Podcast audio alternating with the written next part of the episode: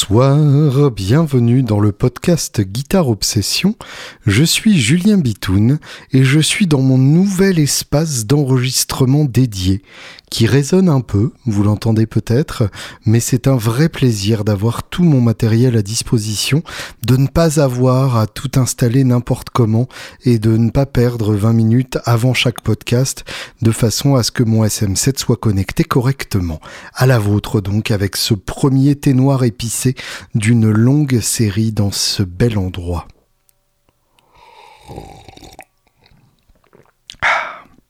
J'ai même, figurez-vous, voilà, ce que vous avez entendu, c'est une table dédiée pour le thé noir épicé. Tout simplement parce que jusque-là, je le posais sur le même bureau que mon clavier d'ordinateur et mon Apollo Twin Universal Audio. Petit placement publicitaire absolument pas payé. Et figurez-vous que euh, il m'est arrivé plusieurs fois de noyer des claviers d'ordinateur et que sur un Macintosh, un clavier d'ordinateur, ça coûte quand même une somme assez rondelette. Donc, euh, je dois avouer que euh, si je peux éviter de refaire ça, ça m'arrangerait quand même vachement financièrement. Donc, j'ai décidé d'avoir une petite tablette dédiée à monter et autant vous dire que ma vie est beaucoup plus simple depuis. J'espère que la rentrée se passe bien pour vous et euh, pour vos petits. Je fais l'expérience pour la première fois de la rentrée à, l'école, la vraie école, la petite section de maternelle euh, de mon grand fiston et euh, bah, c'est pas évident. Hein, c'est quand même c'est quand même pas facile de laisser partir ces petits et de se dire que ils vont croiser des gens euh, qui sont forcément des cons pour certains. Euh, statistiquement, c'est impossible qu'il en soit autrement. Et euh, ouais, ça, fait, ça fait un truc quand même euh, bizarre, ici et là, voire figure une. Euh, merci tout d'abord à Théo de Montluçon euh, pour son don via PayPal. Je tiens vraiment à le remercier du fond du cœur, puisque Théo donc a considéré que ce podcast méritait une vraie contribution via PayPal avec des vrais sous et tout. Il m'a contacté par, par Messenger le plus simplement du monde. Et donc je tenais ici à le remercier, d'autant plus que il est tout à fait probable que mon avenir euh, assez proche soit lié à la ville de Montluçon euh, par l'intermédiaire du musée des musiques populaires qui se trouve là-bas et dont je vous recommande très vivement la visite si vous n'êtes pas très très très loin. Euh, et même si vous êtes loin d'ailleurs, ça vaut le coup de, faire un, gros détour. donc merci Théo et, et rendez-vous donc à Montluçon à l'été prochain. Et merci à Vincent qui a augmenté sa contribution euh, sur Patreon, euh, ce qui est extrêmement sympa de sa part. Ça veut dire, j'imagine, qu'il trouve que le boulot est suffisamment correct pour euh, mériter d'être encore plus encouragé. Donc merci pour ceux d'entre vous qui n'hésitent plus et qui ont envie de participer à ce podcast. Donc patreon.com, p e slash guitarobs, e Et euh, ce sera sans doute aussi euh, le Patreon pour mes vidéos YouTube, puisque euh, bah, maintenant que j'ai un espace, je n'ai plus d'excuses pour ne pas développer une chaîne YouTube qui va concurrencer celle de Rick Beato, puisque évidemment, vous vous doutez, c'est l'homme à abattre, Rick Beato, quand on se lance dans le YouTube game de la guitare. Euh, et, et, qu'on a une, une, ambition démesurée et les dents qui rayent le parquet, ce qui sont euh, à peu près mes, mes, deux caractéristiques les plus marquantes. À propos d'ambition démesurée et de dents qui rayent le parquet, je voulais euh, continuer. je, suis désolé pour cette transition, évidemment, je, n'en pense pas un mot.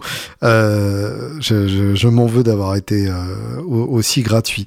je voulais donc continuer notre ping-pong philosophique avec le podcast de la théorie des cordes, l'excellent podcast avec euh, Anne-Sophie et Gaël, que vous avez sans doute euh, déjà entendu, euh, puisque je vous rabats les oreilles avec ça depuis au moins deux épisodes, ce qui est à peu près la durée depuis lequel cet autre podcast existe, et qui ont donc repris les, les, arguments que j'avais que j'avais avancés pour expliquer donc les morts prématurées d'artistes. alors ils ont assez largement déformé mes propos euh, et euh, je pense que c'est carrément le meilleur moyen d'avoir un, débat intéressant, de déformer les propos de, la personne en face. Euh, donc en, simplifiant et euh, en, comment dire en s'attardant sur le mythe euh, de sexe, drogue et, et rock'n'roll, euh, comme si effectivement euh, ça n'était plus quelque chose de valable à l'heure actuelle, euh, alors qu'il suffit de connaître les musiciens de, de Kadinja pour euh, savoir à quel point c'est encore valable. Mais effectivement, je, je, comprends tout à fait ce point de vue et je suis d'accord dans une large mesure. L'argument est bon, c'est-à-dire qu'à l'heure actuelle, la plupart des musiciens sont tellement obligés d'avoir 14 métiers différents pour gérer leur propre carrière que euh, bah, à partir d'un moment si le mec est trop junkie euh, il pourra pas gérer grand chose parmi toutes les choses qu'il doit gérer au quotidien alors Évidemment, on peut euh, embellir les, années 60 et 70 en se disant que les mecs pouvaient se défoncer de façon immodérée et toujours être capable de fonctionner parce qu'il y avait des bons managers autour d'eux. C'est en partie vrai, c'est-à-dire que les enjeux euh, financiers étaient d'une telle échelle que forcément tous ces gens autour des musiciens avaient intérêt à ce que les musiciens restent en vie, en tout cas suffisamment pour enregistrer leur album suivant. Mais pour autant, euh, les exemples ne manquent pas non plus de musiciens qui euh, se sont tellement fourvoyés dans la dope qu'ils n'ont pas été capables de, mener une carrière, euh, euh, comment dire, durable. Euh, j'écoutais ce matin le, podcast de, mon ami Philippe Gâteau qui s'appelle Un dernier disque avant la fin du monde. Autant vous dire que cette première section du podcast, c'est carrément une section publicitaire pour d'autres podcasts. Je sais pas si stratégiquement c'est malin. qui est donc un excellent podcast qui vient de lancer dans lequel il traverse la carrière musicale de grands artistes pour l'instant, donc, on a eu droit à Jerry Rafferty et euh, Graham Parsons. Et effectivement, euh, l'un comme l'autre euh, se sont se sont détruits par différentes maladies mentales au point d'avoir raté en quelque sorte leur place au firmament des, des rockstars euh, euh, les plus célèbres que, que, auxquels on pense immédiatement quand on pense aux classiques du rock. Alors évidemment, c'est des musiciens qui restent très connus, révérés, etc mais sans commune mesure euh, avec d'autres musiciens qui ont peut-être mieux géré leur, euh, leurs addictions. Je pense aussi à Paul Kossoff de Free, euh, sur qui je viens d'écrire un, un, papier pour le prochain Guitare Extrême. Oh, scoop euh, Et qui pour le coup est mort à 25 ans, euh, tout simplement parce que euh, il était accro à, à, différentes substances et euh, effectivement, je pense que ça explique en partie aussi pourquoi on ne cite quasiment jamais Paul Kossoff quand on parle des grands guitaristes britanniques de la fin des années 60, alors que vraiment son talent le, le mériterait amplement. Donc d'une part, euh, c'est pas tout à fait vrai que euh, à l'époque les mecs pouvaient euh, se défoncer impunément. Certains fonctionnaient mieux que d'autres par rapport à ça. D'autre part, alors effectivement, à l'heure actuelle, les drogues sont peut-être moins glorifiées c'est un peu prendre les gens du passé pour des cons. C'est-à-dire que euh, je pense que dès 71, en gros, euh, on savait que euh, ça se terminait mal. à partir du moment où, en gros, il y a eu tous ces morts en série, Al Wilson de, de ensuite Joplin, Hendrix, Morrison, toutes ces toutes ces victimes là ont bien montré effectivement que Brian Jones aussi évidemment ont bien montré que ça se terminait forcément mal et que c'était pas forcément une super idée. Alors Évidemment, ça a évolué vers la coke. Euh, certains argumenteront qu'on survit mieux en prenant euh, de la coke que, de l'héros. C'est probablement vrai, euh, même si ça n'est sans doute pas à recommander. Je parle pas d'expérience, donc je ne sais pas. Vous faites ce que vous voulez avec vos petits corps fragiles.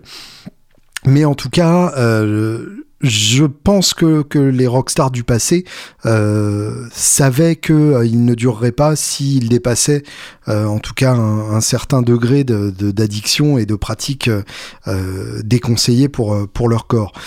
Donc ça a évolué certes, il y a eu le mouvement straight edge euh, entre temps. Euh, le mouvement straight edge, donc pour euh, pour ceux qui n'ont pas suivi, c'est un mouvement dérivé du punk hardcore avec des groupes comme les Misfits notamment, avec Henry Rollins, Glenn Danzig, des, des gens comme ça qui sont tous très musclés avec des grosses voix et qui ont fait partie des groupes les plus cool du monde. Black Flag pour pour Henry Rollins et les Misfits pour Glenn Danzig. Les deux ont eu aussi des, carrières solo euh, hyper euh, intéressantes. Euh, et, pour le coup, donc le mouvement straight edge, c'est le, contre-pied total de sex, drogue et rock'n'roll. C'est-à-dire pas d'alcool, pas de drogue et pas de sexe, comment dire, euh, pas de baise, euh, du, du, sexe euh, avec des partenaires réguliers, des relations, etc. Oui, mais quelque chose de comment dire, de plus sain entre énormes guillemets que, que, que le côté débauche et orgie permanente proposé par le punk original.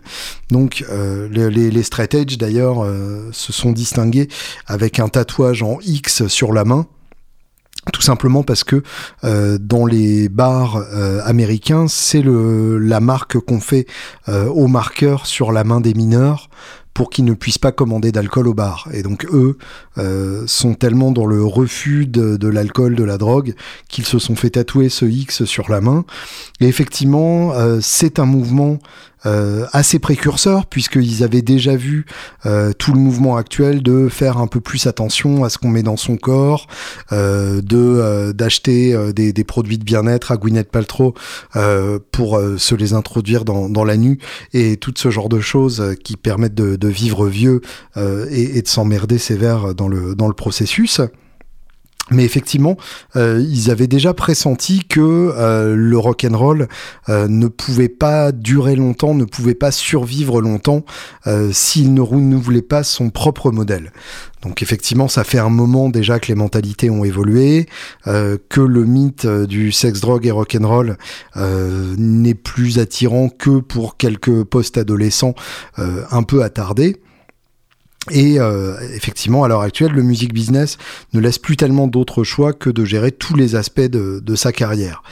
Euh, Est-ce que ça veut dire pour autant qu'il n'y a plus de vrais rockstars? Est-ce que ça veut dire que à partir du moment où, euh, où, où, les rockstars sont obligés euh, d'être des slashers qui s'occupent aussi de leurs réseaux sociaux, qui s'occupent aussi de, de, faire des montages Photoshop pour leurs pochettes ou leurs clips euh, est-ce que ça veut dire qu'on perd ce côté rockstar euh, Ça, pour le coup, c'est un débat qui est, vraiment intéressant.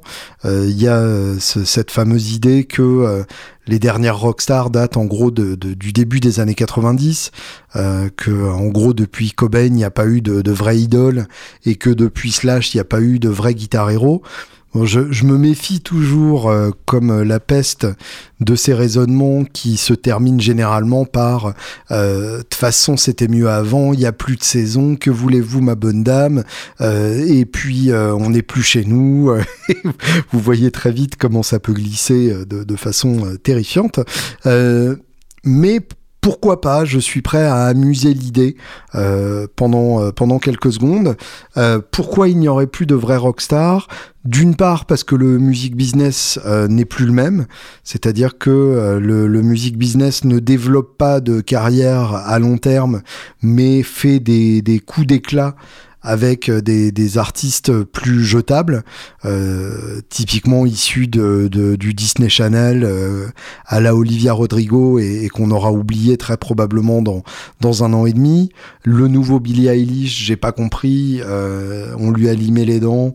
Je comprends l'idée de vouloir se renouveler en tant qu'artiste, mais là, qu'est-ce qui s'est passé, Billy euh, et, et, aller savoir ce qui, ce qui, ce qui deviendra de, de Billy, ce qu'il adviendra de Billy dans, deux ans et demi. Euh, où est Lord euh, Qui l'a enterré euh, dans, dans, une ferme du Wisconsin Bref.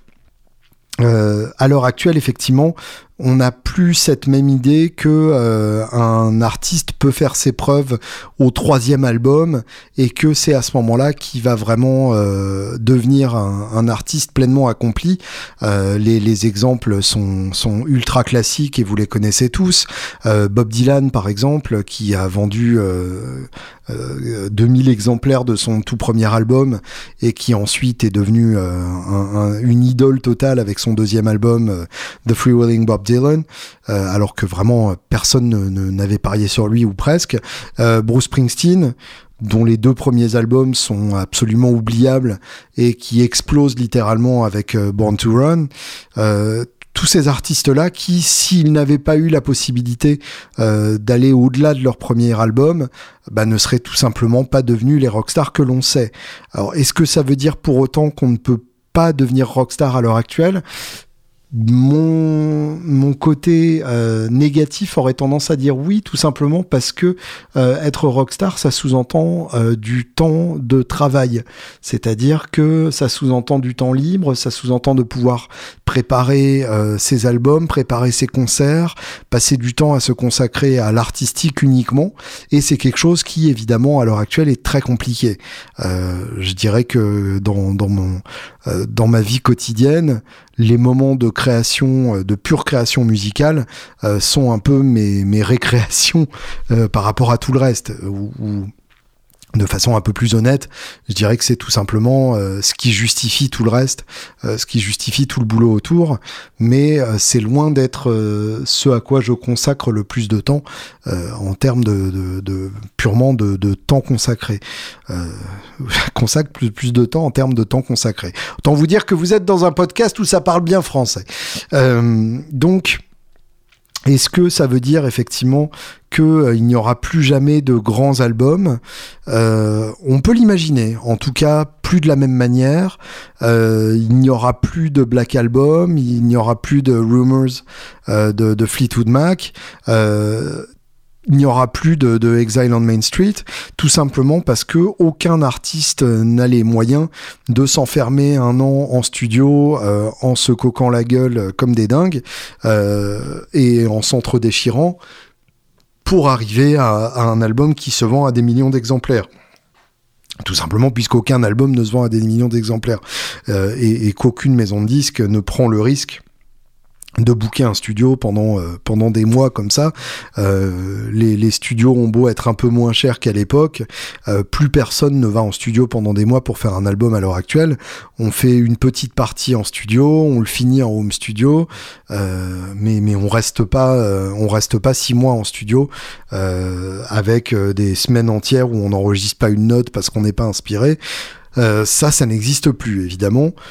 Est-ce que euh, pour autant c'est la condition sine qua non pour faire un grand album? J'en suis pas tout à fait convaincu et euh, je vais faire quelque chose d'absolument détestable.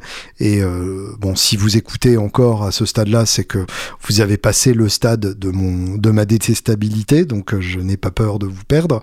je prends pour exemple ma petite personne. J'ai terminé donc le deuxième album des Angels euh, qui s'appellera Little Ones et qui sort le 12 novembre.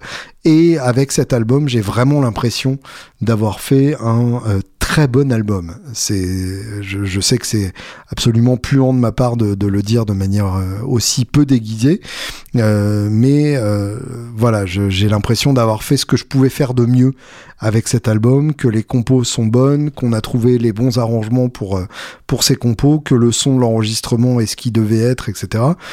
Et euh, bah, c'est quelque chose qui m'a pris énormément de temps. Euh, comment dire C'est du temps euh, qui ne m'a pas été euh, offert par euh, l'argent d'une maison de disques. Alors, évidemment, j'ai eu l'aide du, du, label Mystirou, que je remercie au passage si jamais Olivia a le malheur d'écouter ce, ce, podcast que je ne souhaite à personne. mais je ne souhaite à personne d'écouter ce podcast. Hein. Effectivement, euh, même, mes enfants, je leur défendrai euh, soigneusement de, chercher Guitare Obsession dans leur appli euh, Apple Podcast dans, dans 15 ans. allez savoir ce qui restera de, ces quelques mots dans 15 ans. soit dit en passant. Bref, si j'ai pu faire cet album, c'est parce que j'ai financé mes albums précédents par euh, Kiss Kiss Bank et, Ulule, euh, tout simplement donc grâce à vous, euh, les, gens qui suivent ma carrière, qui écoutent ma musique et qui y participent financièrement. Et donc j'ai eu le luxe de faire tous ces albums, d'avoir à chaque fois la confiance des gens qui, qui me suivent et bah, de pouvoir arriver à ce que je pense être mon meilleur album à ce jour. et et d'en être finalement content. Je, pense avoir fait mon bon album, donc à partir de là, autant vous dire que ça va être dégueulasse, que le prochain, ce sera de la boîte à rythme et des synthétiseurs, et que euh, dans une dizaine d'années, il faudra appeler Rick Rubin pour faire un album du retour en grâce, où je serai tout seul à la guitare acoustique. Alors ça, c'est pour le côté euh, grands albums des rockstars. Après, une rockstar, c'est pas juste de la musique, c'est une personnalité et c'est surtout un mythe, un mystère et euh, je dirais une aura. Et alors ça, pour le coup, euh, ça pose peut-être plus problème. C'est que devient le facteur danger euh, s'il n'y a plus euh, ce mythe euh, sex drogue et, sex drogue et rock and roll, oui, quand on en prend trop, ça fait ce genre de choses dans la bouche. Sex drogue et rock and roll. Est-ce que on peut créer un facteur danger par d'autres biais? J'en ai pas nécessairement l'impression. ou est-ce qu'on est justement condamné à tomber tous dans ce côté Bah, on est très gentil et pourtant on fait du rock et des os. Euh, mais du coup, euh, bah, est-ce que, euh, est-ce que quand on monte sur scène, il y a quand même cette, cette, cette aura de, de, magnétisme animal, ce côté ah putain si ça se trouve il va il va nous dévisser la tête pour nous chier dans le cou quand il aura fini son concert. je, je je sais pas. Moi, j'ai cette impression que quand j'étais petit, que j'allais voir un concert, j'en savais suffisamment peu sur l'artiste que j'allais voir pour euh, avoir l'impression que euh, c'était quelqu'un de pas complètement humain. Et, euh, et, finalement, je trouvais ça super. Euh, je me souviens des, des hors-séries de Hard Force sur euh, Guns N' Roses, euh, où on avait toutes sortes de, euh, de, de, questionnements, toutes sortes de, de rumeurs, toutes plus fascinantes les unes que les autres, parce que on ne savait pas grand chose de la réalité de, de tout ça. Et, et est-ce que à l'heure actuelle, où bah, vous allez forcément euh, pouvoir croiser vos idoles puisque ça fait partie de leur métier que d'aller signer des t-shirts au stand de merch à la fin. Euh, ils vont être interviewés dans, tous les podcasts euh, du monde au point que il n'y aura plus aucune question que vous vous poserez sur eux auxquelles ils n'ont pas répondu au détour d'une interview Vice vérité. Bref, est-ce que on peut encore rester mystérieux et dangereux à l'heure actuelle quand on fait de la musique? Euh, et, plus largement quand on est une personnalité publique. Est-ce que on, peut encore développer une personne, euh, développer un personnage euh, un peu fascinant, un peu mystérieux, ou est-ce que on est carrément niqué de ce côté-là? Là-dessus, c'est euh, c'est très compliqué effectivement. Euh, J'ai l'impression que euh, ce sera pas évident de trouver le, prochain Axel Rose euh, et, le prochain Slash. et, et qu'ils ne connaîtront sans doute pas la carrière qu'ont connue les, vrais Axel Rose et les vrais Slash à l'époque.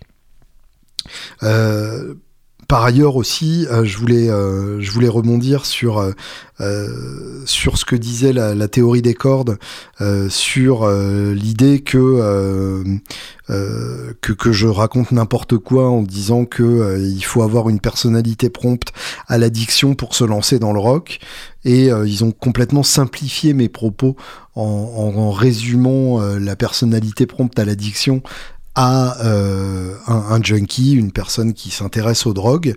Euh, mais en fait, je parlais de manière beaucoup plus large que ça. Euh, on peut être accro à la reconnaissance, Euh, on peut être accro euh, au cri de la foule, on peut être accro au travail, euh, et, toutes ces choses-là font des personnalités addictives, et dont je persiste à dire qu'elles font les rockstars que nous admirons tous, tout simplement parce que j'ai cette conviction intime que si on fait une carrière dans ce milieu, c'est qu'on a forcément envie de le faire.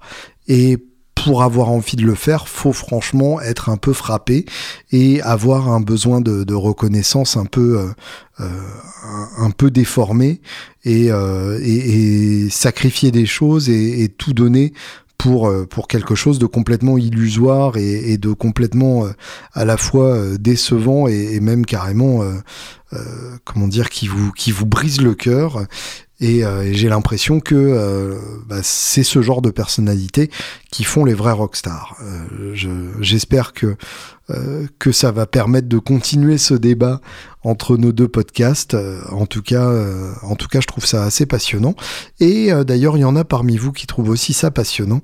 Et je vais y revenir juste après ce petit morceau d'Henry Rollins, justement, ou plutôt du Rollins Band de, Henry Rollins en solo avec son groupe, euh, un morceau qui s'appelle Touch Your Fear. Don't be afraid. C'est beau, c'est vraiment beau.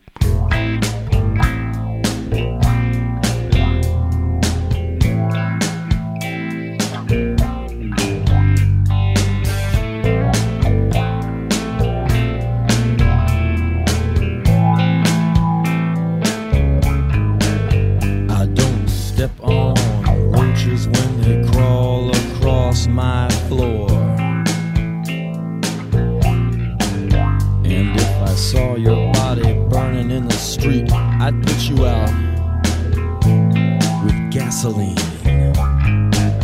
And when the garbage piles up past my knees and the rats are running free,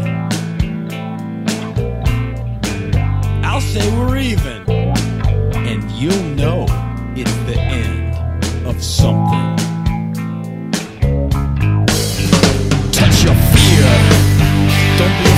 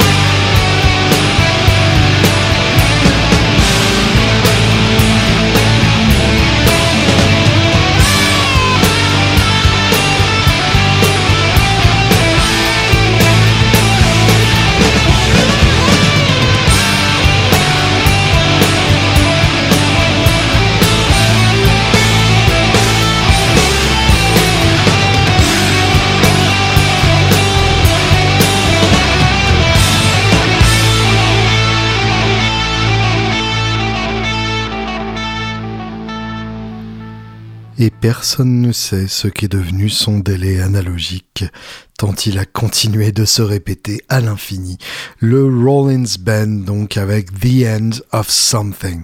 Pour la petite histoire, j'ai découvert cet excellent groupe dans les années 90. Euh, je faisais mon stage de troisième, mon stage de trois jours en entreprise euh, en troisième à la rédaction du magazine Guitar and Bass. Euh, je, leur avais tout simplement envoyé un courrier à l'adresse indiquée dans le magazine et ils avaient eu l'extrême gentillesse de, de me répondre par la position et j'avais du coup euh, aidé un peu à faire des envois euh, pour les abonnés, puisqu'il y avait des, cadeaux pour les abonnés. J'avais récupéré du coup un très beau t-shirt violet euh, Rollins Band, et évidemment il s'agissait quand même de savoir un peu à quoi correspondait le, t-shirt que je portais.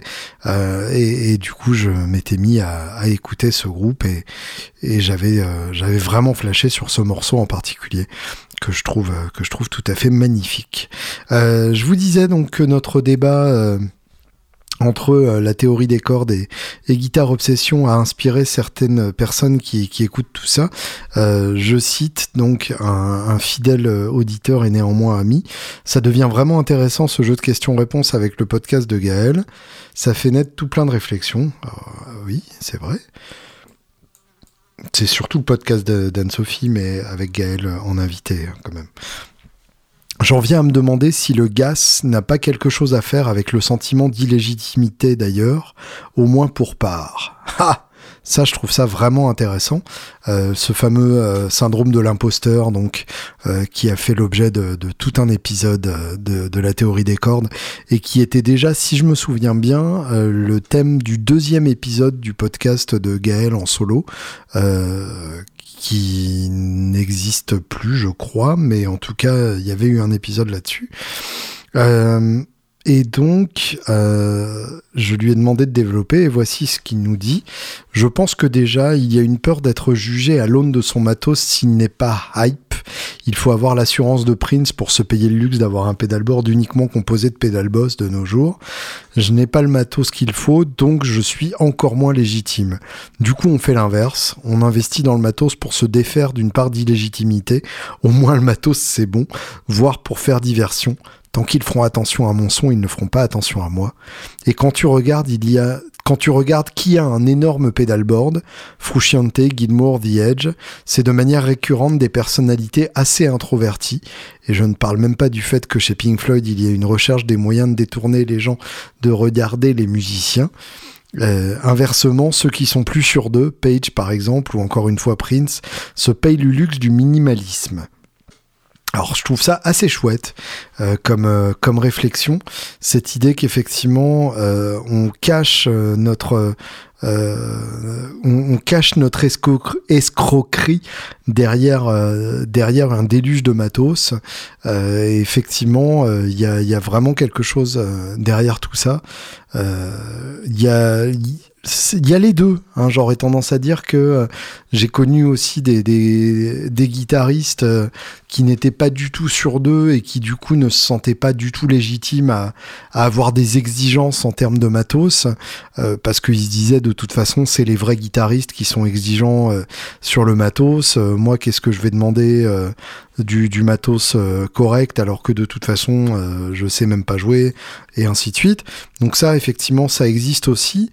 Mais euh, c'est vrai qu'il y a un côté, euh, il y a un côté de toute façon, je suis tellement sûr de, de mon talent que euh, je vais quand même pas me faire chier à, à, me prendre la tête sur euh, ce que j'ai entre les mains. Alors j'aimerais beaucoup connaître votre avis là-dessus. Je, je, me permets de me servir de, euh, de cet avis-là pour lancer le, le débat. Et alors dans ce cas-là, qu'est-ce qu'on fait de la nouvelle Fender de Johnny Marr? Euh, comment est-ce qu'on analyse tout ça par rapport à ça? Je sais qu'en plus, euh, l'ami qui m'a envoyé le message est fan de, Johnny Marr. Donc, est-ce que euh, qu'est-ce que ça veut dire sur Johnny Marr si on prend cette réflexion-là? Je, fais allusion donc à, la dernière strat sur laquelle sur laquelle il a posté ses dernières photos, qui est une strat avec 9 micros tous des, simples bobinages avec des rayures. On a, on a 18 switches sur le côté, donc deux, deux switches par micro. Euh, on ne sait pas ce qu'ils font, mais en tout cas, très clairement, euh, Johnny Marr a une strat avec 9 micros. Et euh, ça, en soi, c'est quand même suffisant pour me rendre heureux. Euh, je n'ose pas imaginer le, peu de sustain qui doit rester avec tous ces champs magnétiques euh, sur les cordes, mais, euh, en soi, ça me, ça me rend extrêmement heureux de, de voir un délire comme ça. Mais donc, qu'est-ce que ça veut dire pour lui en termes de, de, de, syndrome de l'imposteur ou pas Allez savoir, et, et, je serais vraiment curieux d'avoir votre avis là-dessus. Euh, tant que j'y suis dans le, dans le courrier des lecteurs, euh, j'avais un, courrier hyper intéressant qui date déjà d'assez de, longtemps. Euh, mais dont je, je, voulais quand même parler. Donc n'hésitez pas hein, à m'envoyer vos, vos questions par, par mail ou par Messenger. C'est toujours intéressant et il se peut qu'à un moment je me penche dessus. Comme quoi tout arrive à point à, à qui ne s'y attend plus. Euh... Je prends des cours Skype régulièrement et une des parties des cours sont en fait des discussions sur la réflexion de pourquoi on joue. ça c'est normal. Hein, euh, un bon cours de guitare c'est c'est aussi une partie à, discuter. Enfin il y a un côté euh, il y a un côté psy dans mon prof de guitare, hein, j'en suis euh, intimement convaincu. Et quel chemin prendre pour garder la flamme? Pour être plus clair, comment éviter la frustration liée à une pratique stérile de la guitare? Souvent, on a commencé pour partager avec les autres quelque chose d'intime, et on finit par jouer seul chez soi sans être capable de jouer un morceau de A à Z, le jour où un ami nous dit joue-moi un truc où on a 1000 riffs enregistrés sur un disque dur et aucun morceau terminé. Tu avais déjà évoqué un peu ce sujet entre la nécessité et la difficulté de jouer en groupe dans le podcast. Pour moi, c'est un biais intéressant et peu abordé, une forme de coaching, le développement personnel du guitariste épanoui. Comment on fait pour devenir, comment on fait pour finir un morceau, développer une idée à partir d'un riff? Euh, et, euh, bah effectivement, je trouve que c'est un sujet hyper intéressant. Euh, comment déjà rester excité euh, par rapport à son instrument? Ça, c'est quelque chose avec lequel je me bats à peu près au quotidien. Donc, n'allez pas imaginer que parce que c'est mon métier ou en tout cas parce que mon métier tourne autour de la guitare, je ne regarde pas des fois mes instruments avec un mélange de culpabilité, de dégoût, en me disant mais putain qu'est-ce qui m'a pris et qu'est-ce que vous foutez dans, ma chambre? Euh, et effectivement, il y a des fois où je prends une guitare et euh, je m'en veux cruellement euh, d'avoir le jeu que j'entends, tout simplement parce que je connais tellement par cœur mon jeu que je n'ai plus envie de l'entendre.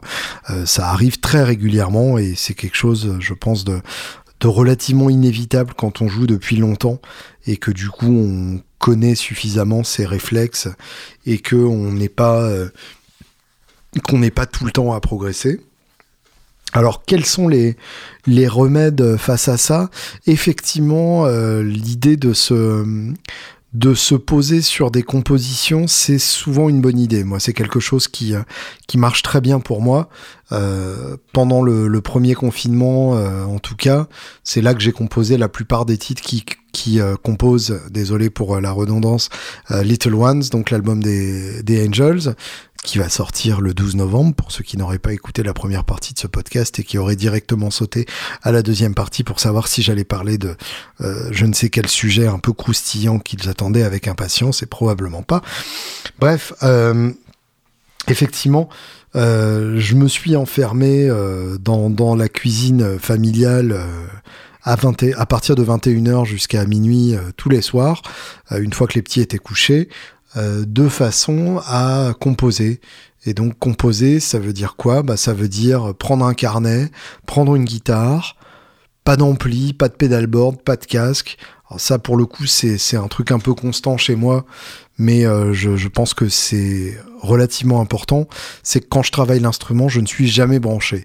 Euh, tout simplement parce que je ne veux pas euh, me laisser griser par un gros son, par un crunch flatteur euh, et, par le simple plaisir du son. Je veux vraiment euh, entendre ce que je joue de la façon la plus cruelle possible. Et puis là, de toute façon, je ne voulais déranger personne et je voulais quand même garder une oreille au cas où l'un des petits appellerait. alors à l'époque, il y en avait qu'un des petits hein, d'ailleurs. au cas où le petit appellerait et, qu'il faudrait aller le rassurer par rapport au restant de, de sa nuit. Donc euh, j'avais euh, j'avais ma guitare non branchée, j'avais un carnet de notes, un, un Moleskine que j'adore. Euh, ça c'est c'est mon côté un peu romantique. J'aime bien avoir un beau carnet avec un stylo plume. et donc ça pouvait être prendre une idée que j'avais enregistrée sur, sur mon téléphone parmi les, les 400 euh, mémos vocaux euh, qui composent mon, mon, disque dur de téléphone euh, qui n'en peut plus, euh, faire le tri dans ces mémos vocaux, ce qui est déjà en soi un boulot énorme, décider de quelles idées méritaient d'être développées et quelles idées méritaient d'être oubliées à tout jamais et étaient des, des repompes inconscientes d'autres chansons. Et puis à partir de là, donc je prenais les idées qui méritaient d'être développées et je le faisais. Soit j'avais déjà un bout de parole et dans ce cas-là, j'écrivais euh, des paroles euh, au fur et à mesure. Soit j'avais une envie de, mélodie. Dans ce cas-là, j'essayais plein de choses. Et vraiment, il euh, n'y a rien d'autre à faire pour composer une chanson que d'essayer des choses. Alors il y a une euh, comment dire une étincelle originelle, c'est-à-dire que euh, c'est toujours plus simple de composer en partant d'une idée qu'on a eue, en partant d'une envie qu'on a eue, d'une ambiance qui nous est venue à un moment et, de la développer, de dérouler la pelote jusqu'à son aboutissement logique. Mais euh, souvent, bah, on n'a pas grand-chose de plus à faire que de, travailler dur à cette idée et, et de, de l'amener en testant tous les endroits possibles euh, pour voir euh, où elle se trouve le mieux. Euh, donc essayer plein d'accords différents sur une suite d'accords, plein de mots différents pour avoir une rime qui colle bien avec une belle phrase qui l'amène et pas juste un prétexte à rimer. bref, toutes ces choses qui font qu'une chanson prend sens, euh, trouver la bonne rythmique pour le solo euh, et le bon thème pour le solo, que ce soit pas juste euh, une redite du, couplet de façon plus ou moins honnête. Bref, toutes ces choses que, j'exige d'une chanson et, qui font que je considère qu'une chanson est, terminée.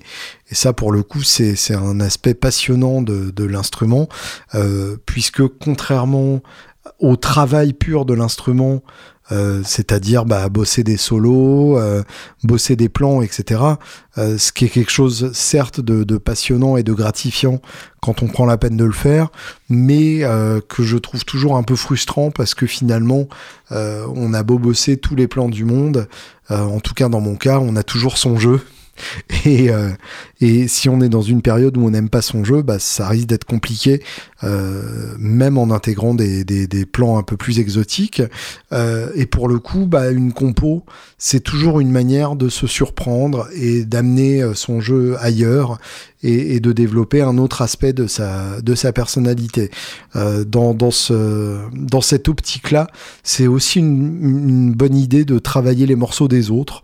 Je le fais par exemple, je l'avais fait avec des morceaux de, de Pet Sounds des Beach Boys que j'avais arrangé pour guitare seule. Euh, j'avais arrangé quasiment toute la première phase de, Pet Sounds euh, en, guitare seule. Notamment, je m'étais éclaté euh, sur Don't Talk, Put Your Head on My Shoulder, une, une, chouette version en, solo acoustique. Qui, ne verra probablement jamais le jour, mais en tout cas c'était une bonne manière d'être de, excité par mon instrument, de me plonger dans les arrangements des Beach Boys qui, évidemment sont absolument sublimes dans cette période-là et sur cet album-là, et euh, d'en faire quelque chose de plus personnel, de, l'amener dans quelque chose de, plus personnel. Et, euh, et ça me permettait tout simplement d'avoir de nouvelles idées aussi à la guitare, puisque je, travaillais les idées d'un autre, la manière de réfléchir d'un autre, la manière d'envisager l'harmonie d'un autre, euh, ce qui a forcément déteint sur mon jeu d'une manière ou d'une autre. et puis de travailler les morceaux des autres aussi en chantant. ça c'est vraiment le conseil que je donne à, tout guitariste qui sait jouer trois accords, c'est d'investir dans le Little Black Book des Beatles, donc un, petit songbook euh, noir de poche euh, avec toutes les chansons des Beatles et euh, tous les accords. Et les accords sont les bons parce que je, tiens à insister là-dessus. Il y a des songbooks des Beatles qui circulent qui sont absolument mauvais, où vraiment les accords sont pas du tout les bons et les accords des Beatles ne sont pas forcément si simples que ça, mais là, dans ce bouquin-là, c'est les bons, et vous pouvez y aller, euh, ça sonnera effectivement comme euh, vous vous souveniez du morceau euh, original, et non pas comme une transposition en Do dont le seul but est de permettre aux scouts de jouer avec des jazzmen dans les soirées du caveau de la Huchette. Je m'égare. Mais donc, euh, le, fait d'avoir ce Little Black Book permet de se pencher sur certaines chansons des Beatles, d'en essayer plein, puisque moi, il y en a régulièrement que je réessaye et sur lesquels je me pète les dents euh, parce que bah, vocalement, j'ai pas, j'ai pas le niveau. Mais ça n'empêche pas d'essayer, ça n'empêche pas d'envisager ces idées-là et du coup de voir de nouveaux réflexes en termes de changement d'accord, de transition d'accord. Voilà, je, ne vous apprends pas euh, grand-chose en vous disant que euh, le répertoire des Beatles euh, pour apprendre à composer, c'est pas une mauvaise idée. Hein, je suis pas forcément le premier à penser ça, et je dirais pas que c'est un avis très subversif, mais ça reste quand même une mine d'or absolument, absolument colossale. Et puis, Dernière chose euh, que, que, je fais aussi pour, euh, pour rester excité face à mon instrument, c'est euh, de travailler d'autres instruments. J'ai j'ai eu la chance de, de, trouver un Rhodes suffisamment pas cher pour justifier que j'en fasse l'acquisition malgré mon, mon niveau de, de piano absolument désastreux. Et j'avoue que je prends beaucoup de plaisir avec ce, ce Rhodes. J'y passe pas mal de temps. En fait, il est euh, dans la maison, euh, dans le passage, dans la salle de jeu des petits. Donc, assez souvent, je, je m'assieds au Rhodes et j'y passe trois minutes. Et euh, trois minutes par trois minutes, bah, je commence à avoir certains accords dans les doigts et euh, ça commence à sonner euh, de temps en temps comme des vraies chansons.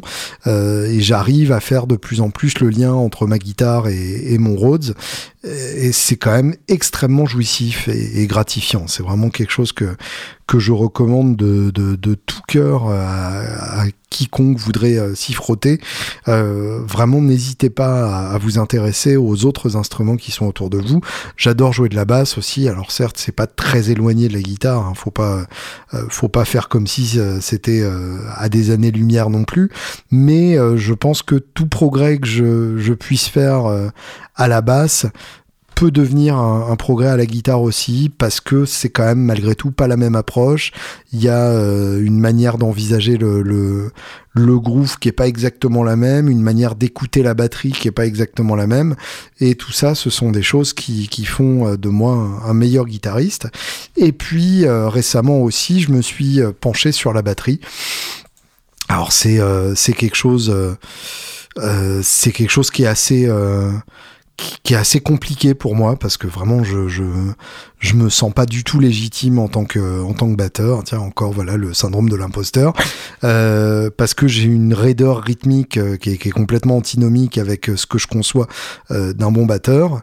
Mais euh, mais je prends mon pied à le faire. J'ai j'ai plus d'envie de bosser la, la, batterie que de bosser la guitare, parce que je sais qu'évidemment les, les, progrès sont plus rapides et, et plus facilement visibles. Et, euh, et je m'éclate vraiment à le faire, et, c'est quelque chose qui rythme un peu mon quotidien aussi. Tous les matins, euh, je, me joue euh, Enter Sandman ou, Back in Black ou des, morceaux relativement simples comme ça, mais pas simples pour moi, croyez-le. Et, en tout cas, je m'éclate avec ces, ces morceaux-là et, et avec cette, euh, cette manière d'envisager un nouvel instrument euh, dont je ne sais quasiment rien et, et qui pourtant euh, m'apporte euh, énormément de, de, satisfaction. Donc, euh, donc ça, c'est évidemment quelque chose que je ne peux que chaudement recommander, sachant que pour moi, le, le, chant est aussi un instrument à part entière. Donc, si, si vous ne chantez pas encore, c'est vraiment, c'est vraiment important de vous y mettre, ne serait-ce que pour envisager votre instrument sous un autre angle, le chant étant souvent un angle radicalement différent qui permet de, de vivre son, son instrument différemment. Et, et si vous chantez, j'aurais tendance à, imaginer que euh, vous ne jouerez plus euh, votre guitare exactement de la même manière. Tout simplement parce que vous vous rendrez vite compte de ce qui est insupportable pour un chanteur euh, de la part d'un guitariste et vice versa, parce que dans l'autre sens ça peut marcher aussi. Donc, donc ça changera sans doute votre votre approche des deux instruments. Donc, euh, donc voilà, quelques, quelques menus conseils. Euh, j'espère que, que, ça aura répondu en tout cas à l'excellente question de, cette, de cet auditeur et euh, j'espère que ça aura servi à, à un ou deux d'entre vous. Sur ce, je vous quitte avec un titre de l'excellent Danzig, à l'époque des, Misfits, à l'époque où il chantait dans les Misfits. Euh, et puis je vous donne rendez-vous fort bientôt pour un nouveau podcast en réaction à la théorie des cordes, euh, que l'on continue cette petite partie de ping-pong verbal amical. Je vous embrasse bien fort.